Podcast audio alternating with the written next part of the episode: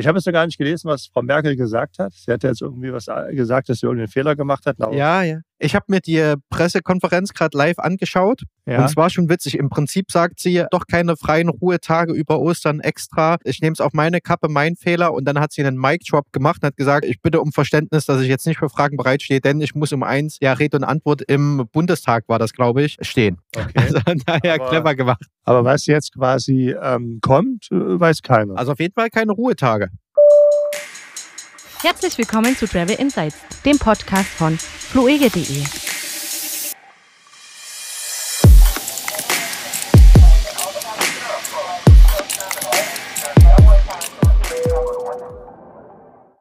Dann, wenn wir einmal im Modus sind, Raute 029 Podcast. Herzlich willkommen zum 29. Podcast von Fluege.de Travel Insights. Wir begrüßen euch. Hallo, mein Name ist Kevin und wenn ihr da gerade gehört habt, das ist Frank. Genau, zum Schluss zuletzt als Dauergast reduziert, deklariert, keine Ahnung, degradiert, aber gut. So, okay, ja, dann, es sind ja doch, ja, wilde Zeit möchte ich nicht sagen, aber Zeiten, in denen sich wirklich alle fünf Minuten hier Nachrichten ändern und eigentlich die Lage immer wieder neu bewertet werden muss, wie gerade eben auch schon vor ein paar Stunden. Vielleicht sollten wir noch dazu erwähnen, unsere Early Listeners, praktisch, also die, die den Podcast mit erscheinen hören, für die ist jetzt Freitag der 26. März und wir haben die News zur Aufnahme vom 24. März. Wir nehmen also in der Vergangenheit praktisch auch für alle, die, die das jetzt hören. Und man muss erwähnen, nächste Woche wird ein Podcast erscheinen, wenn wir Donnerstag nur doch aufnehmen können, oder? Ja. Also, äh, wenn es dabei bleibt, das, das meinte gerade unsere Bundeskanzlerin mit, mit einem Mic-Drop am Ende. Bitte keine Fragen, ich habe den Fehler gemacht, danke, ich muss weiter. Tschüss.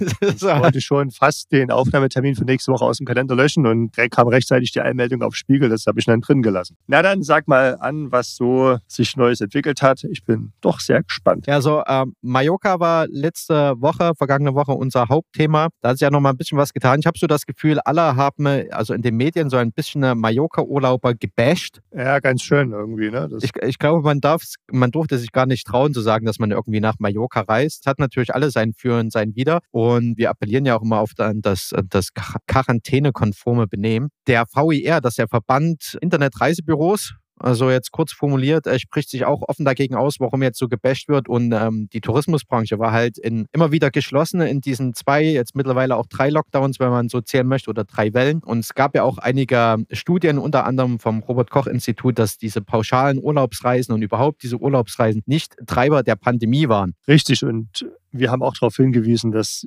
man ja auch sich bezüglich der Tests ja noch ein bisschen verantwortungsvoll ja, verhalten kann. Das fordern wir ja ebenfalls auch. Genau. Und äh, wie gesagt, ich verstehe das für und das wieder, aber ich glaube, man muss nicht immer alles nur schwarz-weiß sehen, wer sich ordentlich dran hält an die Regeln. Und wir hatten Inzidenzen in Mallorca von knapp 20 sogar, 20 Neuinfizierte pro 100.000 Einwohner in den vergangenen sieben Tagen. Das ist mittlerweile leicht gestiegen auf 30, ist aber damit immer noch weit unter dem, äh, was hier in Deutschland praktisch allgemein herrscht. Richtig. Und man muss natürlich auch sagen, dass das ja immer das Infektionsgeschehen zehn Tage minus ergibt und es sozusagen auch hier keine Rückschlüsse gezogen werden können, bis welche Urlauber waren. Genau. Jedenfalls wurde ja eine Quarantänepflicht für Mallorca-Rückreisende diskutiert. Die ist jetzt erstmal passé. Das wird es nicht geben. Was es wohl aber geben wird, ist eine Testpflicht bei Rückreise. Nicht jetzt nur für Mallorca, sondern allgemein. Wir hatten das ja, also auf, wer, wer aus Risikogebieten kommt, aus Hochinzidenzgebieten und Virusvariantengebieten, diese drei Unterscheidungen hatten wir, der musste sich ja in Quarantäne begeben und einen Test machen lassen, mitunter sogar einen Test vor Rückflug. Das wird wohl demnächst richtig verankert werden, dass egal von wo du, äh, aus welchem Ausland du kommst, du ohnehin einen Test machen musst, höchstwahrscheinlich schon vor Abreise. Das wird in den nächsten Tagen, denke ich, nochmal konkreter laufen. Also es läuft wohl daraus, darauf hinaus, dass es maximal 48 Stunden vor Abflug geschehen muss. Und wenn wir äh, Glück haben, sage ich mal, äh, sollte ein Schnelltest auch reichen. Ja, und da brechen jetzt die ganzen Flugunternehmen, die Mallorca bedienen, äh, selber vor, sind äh, d'accord praktisch mit dieser Bestimmung, dass du ähm, Wen, wen, haben wir denn da zum Beispiel? Ähm, TUI, Condor, Lufthansa, Eurowings. Ja, die sind gerade auf der Suche nach Örtlichkeiten, zum Beispiel auf Mallorca, wo man so einen Test absolvieren kann, bevor man losfliegt. Übrigens sind nach Ostern erwartet man 40.000 Rückkehrer nach Deutschland, also die ihren Osterurlaub auf Mallorca verbringen. Da bin ich gespannt, wie das läuft. Wer sich ein bisschen dagegen äh, stemmt, ist die Airline EasyJet. Die sieht das in der Verantwortung der Passagiere, beziehungsweise dass die Bundesbehörden und überhaupt die Behörden hier entsprechende Infrastruktur schaffen. Ich denke, auch das kann man diskutieren, aber ich glaube, das sind die Airlines, die das schon proaktiv mit anbieten. Ne? Und ich sage mal, zumindest ein Schnelltest kostet ja nicht mehr die Welt. Ähm, die cleveren, würde ich behaupten. Ich muss tatsächlich sagen, ich will jetzt hier niemanden irgendwo groß kritisieren. Klar kann man sagen, es liegt in der Verantwortung des, des Reisenden, weil er reist ja dahin, aber genauso, wenn ich als Anbieter meinem Kunden einen Mehrwert schaffen will und meinem Kunden auch, also sage ich mal, ermöglichen will, dahin zu reisen, weil wenn er reist, dann verdiene ich ja Geld, dann glaube ich, sollte doch da irgendwie auch ein gewisses Commitment drin sein, in solchen Zeiten dann Reisen eben noch ein bisschen sicherer zu machen und entsprechend auch die Kunden zu entlasten, auch wenn es vielleicht richtig wäre zu sagen, äh, ja, es liegt beim Kunden. Also auch, ja, wie du schon sagst, das kann man diskutieren. Ich denke, wenn sich beide Seiten drum kümmern, wäre es noch sicherer. Das heißt, die Airlines haben was und vielleicht ist ja auch der Rückreisende dann verantwortungsvoll und sagt, ich teste mich dann halt nach 48 Stunden nochmal, um sicher zu gehen, weil ne, gibt ja immer da so eine gewisse Zeitspanne, die man dann so eine Art toten Winkel hat und dann ist es ja okay. Mein persönlicher Tipp wäre auch rein von der Psychologie, wenn es dir freigestellt ist als Reisender, könnte ich mir vorstellen, dass viele das nicht auf sich nehmen, das nochmal extra zu machen, so einen Test. Wenn du es aber bereits im Preis drin hast und das praktisch in einer Art Richtig. Äh, Routine mit einfließt, dass du sagst, ja, okay, ich mache es einfach mit. Das wäre dann natürlich was angenehmer, ne? Ja, es ist einfach, äh, einfach ein gewisser Service am Kunden, bei dem ich denke, dass es schon okay ist, wenn die Airline das auch mit erbringt. Ich meine, es gibt ja auch Essen und Trinken im Flugzeug, kann man ja genauso sagen. Es liegt, obliegt ja dem Kunden, äh, was zu essen, zu trinken mitzunehmen. Okay. Kurzer Hinweis noch zu Mallorca, dass sich die Inzidenz praktisch auf 30 erhöht hat, also immer noch sehr niedrig, aber hat sich leicht erhöht. Die Innenräume der Gastronomie werden geschlossen. Ja? Die äh, nicht notwendige Reisen zwischen den Inseln, also Ibiza, Menorca, Mallorca, Formentera, werden untersagt bis 12. April. Allerdings nicht für Urlaubsreisende, aber ich würde auch behaupten, dass der Urlaubsreisende oder die Urlaubsreisende auf einer Insel bleibt und höchstwahrscheinlich kein Inselhopping betreibt. Abendessen in Hotels ist nur bis 22 Uhr möglich. Also ich weiß jetzt nicht, ob der generelle Gast so gern mal nach 22 Uhr noch ist. Das ist aushaltbar. Die Hotelbars müssen 17 Uhr schließen. Man kann sich aber auch immer noch was mitnehmen. Ne? Also to go wäre noch möglich. To go aufs Hotelzimmer ist ja 20 Uhr ist ja schon für spanische Verhältnisse ein sehr, sehr zeitiges Abendessen. Ja, Abendessen bis 22 Uhr, ne? Nicht 20 Uhr. 22 Uhr. Ich habe 20 Uhr verstanden jetzt. Entschuldigung. Okay, dann geht das ja einigermaßen konform, glaube ich. Weil wir gerade das ganze, die ganze Testthematik hatten. Kroatien konzentriert sich ein bisschen auf Pfingsten. Auch der wegbrechende Tourismus tut Kroatien auch nicht gut, weil die sehr davon leben. Es soll wohl eine Kampagne geben, Stay Safe über Pfingsten. Und dazu gehört, dass du eben überall kostenlose Tests bekommst, sowohl PCR als auch Antigen-Tests, also diese Schnelltests. Und was sagt die Tourismusministerin? Ähm, wir planen touristische Tests Testspots einzurichten, an denen wir sowohl Antigen als auch PCR-Schnelltests anbieten würden. Doch bei allen Schritten will die kroatische Regierung europatreu handeln und das bedeutet keine nationalen Alleingänge. Was das dann konkret bedeutet, finden wir noch raus. Aber Kroatien könnte ein Tipp dann für Pfingsten sein, würde ich damit updaten. Klingt gut. Wollen wir uns mal Großbritannien widmen? Hast du, du, du hast meistens die Zahlen auf Lager. Wie, wie ist da der Impfstand? Die hatten ja mit der ersten Dosis schon, es war das guten Drittel der Bevölkerung geimpft. Ja, die war mit der ersten Dosis relativ, also die, die hatten sehr den Fokus auf die ersten Dosis. Einen Moment, soll ich mal ganz kurz, schon mal kurz auf Refresh drücken, damit es auch wirklich. Während du suchst, kann ich vielleicht noch mal kurz im Hintergrund erwähnen. Wir wetten ja sehr darauf, dass Großbritannien ab Sommer aufgrund der Impflage ein beliebtes Ziel werden, vor allen Dingen London, aber halt es gibt auch ländliche Gebiete. Da sind wir gespannt. Also insgesamt vollständige Impfung ist nach wie vor sehr gering, 3,48 Prozent. Insgesamt geimpft sozusagen eine Erstimpfung sind 41,73 Prozent ist ja auf jeden Fall, ne, das geht hier voran. Die hatten neulich, ich glaube, das waren so um die 600.000 an einem Wochenende. Lass mich mal ganz kurz gucken, Kevin. Also sie haben an einem Samstag, am letzten Samstag, 609.00010 Menschen geimpft. Ist das mehr, als wir in Deutschland insgesamt haben? ja, das ist eine berechtigte Frage tatsächlich. In Deutschland haben wir immerhin schon 11 Millionen also 11,5 Millionen Impfdosen verabreicht. Vollständig geimpft sind dreieinhalb Millionen. Aber ja, wenn man sagt, das darf man natürlich, dass die deutschen Impffortschritt nicht so ganz ganz schlecht machen, weil, sagen wir so, als angefangen wurde ne, zu impfen, da waren so ja, 30.000 bis 50.000 Impfungen an einem Tag. Und inzwischen sind das auch schon mal in Spitzenzeiten 300.000 gewesen, also die Hälfte. Aber ja, bei Weitem nicht das, was da jetzt in Großbritannien gelaufen ist. Aber vielleicht hier ein kleines Update, was die Impfdosenlieferungen angeht. Bis März, Ende März, äh, werden ungefähr 20 Millionen Impfdosen in Deutschland zur Verfügung stehen. Und im April wird dieselbe Menge nochmal kommen. Also es wird dann schon mit einem größeren Tempo vorangehen, wo ich dann davon ausgehe, dass man auch diese Raten erreichen kann. Ne? Also sehr verzögert gestartet, aber das soll dann ab April Fahrt aufnehmen. Ab April nimmt es Fahrt auf. Auf jeden Fall, wenn man sieht, von Dezember bis Ende März sind eben 20 Millionen Dosen insgesamt in Deutschland verfügbar gewesen. Und im April kommen nochmal 20 Millionen. Das heißt, ein Quartal wird dann in einem Monat geliefert. Und man kann ja davon ausgehen, dass dann im Mai wahrscheinlich nochmal mehr kommen. Und dann wird es auch irgendwann die Geschwindigkeit halt aufnehmen. Zumal, wenn die Hausärzte dann auch mit, mit impfen und mit eingebunden sind in das ganze Prozedere, dann wird es auf jeden Fall noch schneller laufen. Und äh, es sind ja auch die Vakzine von Johnson Johnson dabei in den Lieferungen. Und hier ist ja eben nur eine, eine Impfung notwendig. Das heißt, man braucht hier auch keinen Folgetermin, was es ja auch mal deutlich beschleunigt ich würde ja fast sagen, um die Hälfte. Rechnen können wir. sehr gut. Ähm, lass mich nochmal zurück auf Großbritannien kommen. Also wir, wir denken ja sehr, dass das ab Sommer ein, ein gutes Ziel wird, weil starke Impfgeschwindigkeit, deswegen attraktiv für Urlauber. Derzeit noch nicht so attraktiv. Die Reisefreiheit für Briten selber ist ja noch eingeschränkt. Die sollte ursprünglich ab 17. Mai gelockert werden. Wer bis dahin reist, dem drohen Strafen von bis zu 5000 Pfund, sind etwas weniger als 6000 Euro umgerechnet. Also der Termin wird wohl nochmal verschoben. Einreise ist auch nicht möglich bis dahin, ja. Und ab 12. April soll da aber neu entschieden werden. Da können wir dann gerne nochmal updaten. Der Grund, warum ich das erzähle, ist ganz einfach, wer auf Mallorca und äh, Inseln und Co. im Mittelmeer Urlaub macht, der das ja nicht nur für uns Deutsche blieb, sondern auch für Briten, die wird man also bis dahin auch noch nicht sehen. Also es schafft mehr, mehr Platz für uns Deutsche. Auch nicht verkehrt. Aber bleiben wir mal ein bisschen dran.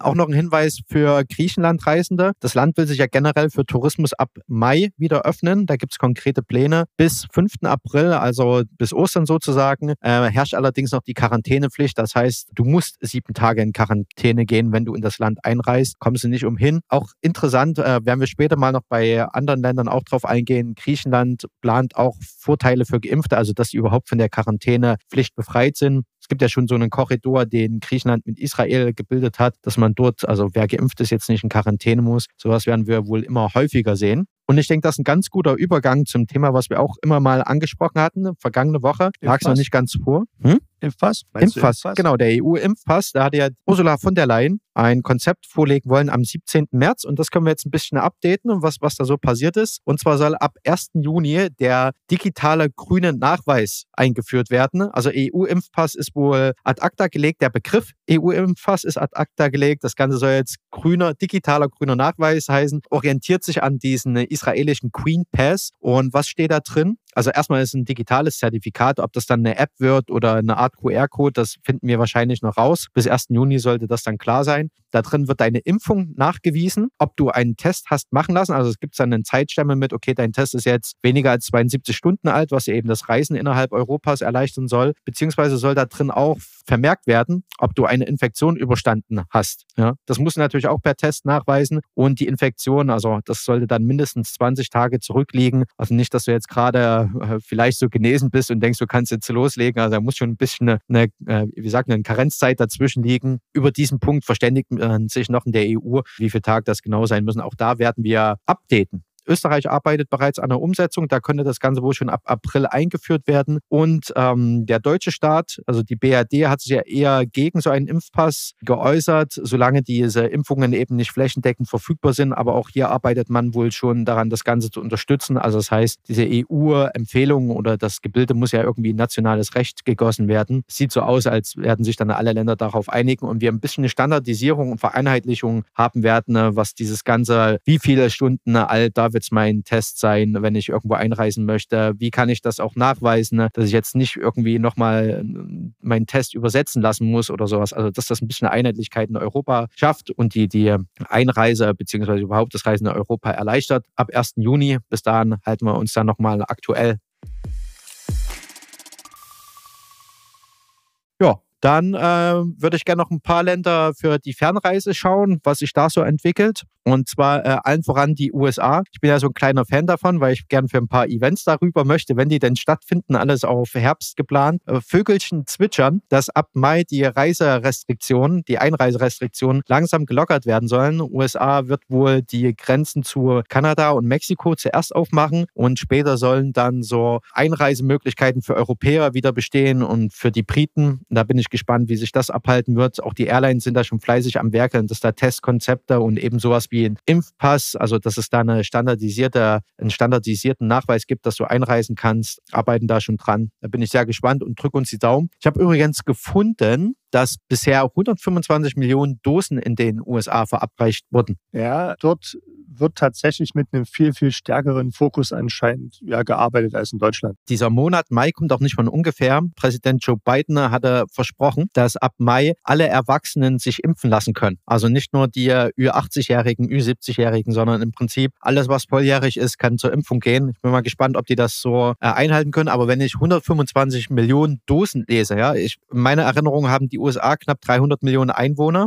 äh, vielleicht sogar ein bisschen mehr. Ey, das ist schon ordentlich. Ja, das ist auf jeden Fall ordentlich. Und man muss natürlich aber hier der Fairness halber auch sagen, dass da schon die Trump-Administration schon einige Vorarbeit geleistet hat. Das war jetzt nicht aus der Kalten gekommen, war jetzt auch nicht hundertprozentig Verdienst von Joe Biden. Nur der Fairness halber. Äh, gute Impfdosen äh, bestellt, gute Mengen. Ja, auf jeden Fall. Und vor allem rechtzeitig. Ne? Ja, ja, ja.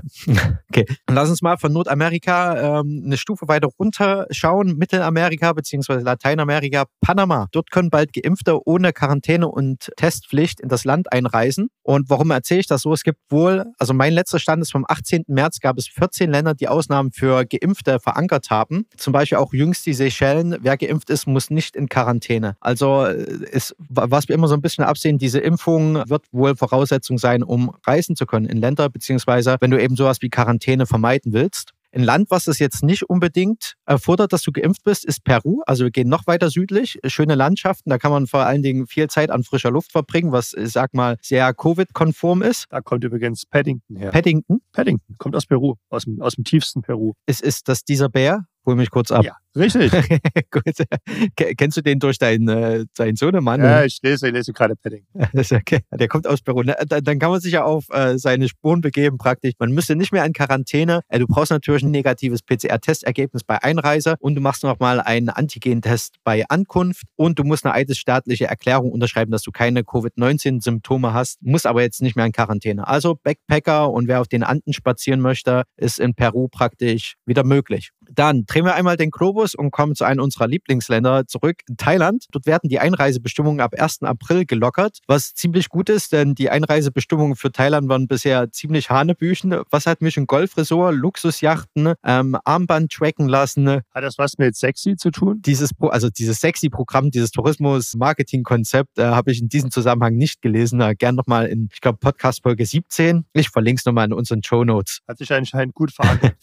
Funktioniert das Marketing. Also ab 1. April, wer geimpft ist, muss nur noch neun Tage in ein Quarantänehotel und PCR-Test dann an Tag drei bis fünf machen lassen. Wenn du nicht geimpft bist, dann musst du zwölf Tage in ein Quarantänehotel und zwei PCR-Tests machen. Vorher musstest du 14 Tage in Quarantäne, ja. Und ja, Personen aus Ländern mit Virusmutationen müssen ohnehin 14 Tage in Quarantäne gehen. Es gibt, also das sind äh, staatlich vorgeschriebene Hotels und davon gibt es mittlerweile um die 200 in ganz Thailand. Also so wenige sind das nicht. Was auch entfallen wird, ist das Fit-to-Fly-Zertifikat. Das musst du dir vorher ein Arzt ausstellen, das praktisch bescheinigt, du bist körperlich fit genug, hast keine Covid-19-Symptome, um da einzureisen. Also ich fasse zusammen, du brauchst jetzt nur noch das Certificate of Entry, also so eine Art Extravisum und den, äh, das Quarantäne-Hotel, einen Quarantäne-Hotel-Buchungsnachweis, also eines dieser ausgewiesenen Hotels. Dein Reisepass muss sechs Monate gültig sein und du musst einen maximal 72 Stunden alten PCR-Test machen lassen, der natürlich negativ ausfallen muss. Also generell ab Herbst sollen dann die Regelungen nochmal offenherziger gestaltet werden für Thailand. Dieses, ähm, das, was ich gerade erzählt habe, soll wohl bis mindestens September gelten. Das ist natürlich immer überhaupt alles vorbehaltlich der Infektionsgeschehnisse und der Entwicklung. Dann, äh, ich kann noch mal den Schwenk von Thailand wieder zurück zu Israel machen. Da sind wir praktisch einmal den Globus rum. Und zwar hat äh, Israel jetzt freigegeben, dass praktisch thailändische Methoden ne, zur Quarantäneüberwachung eingeführt werden. Die Quarantäneregeln in Israel für Einreisende wurden wohl nicht immer so haargenau ja, eingehalten. Deswegen, und das ist erstmal nur rein optional, aber man kann sich dafür oder dagegen praktisch entscheiden. Du kannst dich per Armband oder per App tracken lassen. Wenn du dich nicht tracken lässt, dann musst du eben in ein spezielles Quarantänehotel, also ähnlich wie wir das in Thailand haben. Da gibt es dann zertifizierte Hotels, äh, die du nicht verlassen darfst. Kannst alles in den Hotels machen, nur nicht im Restaurant dort essen. Ansonsten äh, darfst dich halt nur in der Hotelanlage aufhalten. Und auch hier Israel, diese Regelung gilt nicht für Geimpfte oder Genesene. Ja, das ist so mein Update der Länder. Waren wir einmal in Europa, einmal in Amerika, Nord-Süd und dann Thailand, Asien und mal schauen, was so bis nächste Woche im Rest der Welt passiert. Ja, ich glaube, denke, da haben wir doch für die verrückten Zeiten noch ein paar gute Infos zusammengekriegt. Dann äh, wollen wir uns verabschieden von unseren Hörerinnen. Klar, Dauergast Frank verabschiedet sich. Ich bleibe derweil noch einsam in der Leitung. Wir drücken jetzt auf, auf den Ausschaltknopf und ich bleibe hier bis nächste Woche. Also vielen Dank, dass ihr dabei wart. Bis nächste Woche. Ciao, ciao.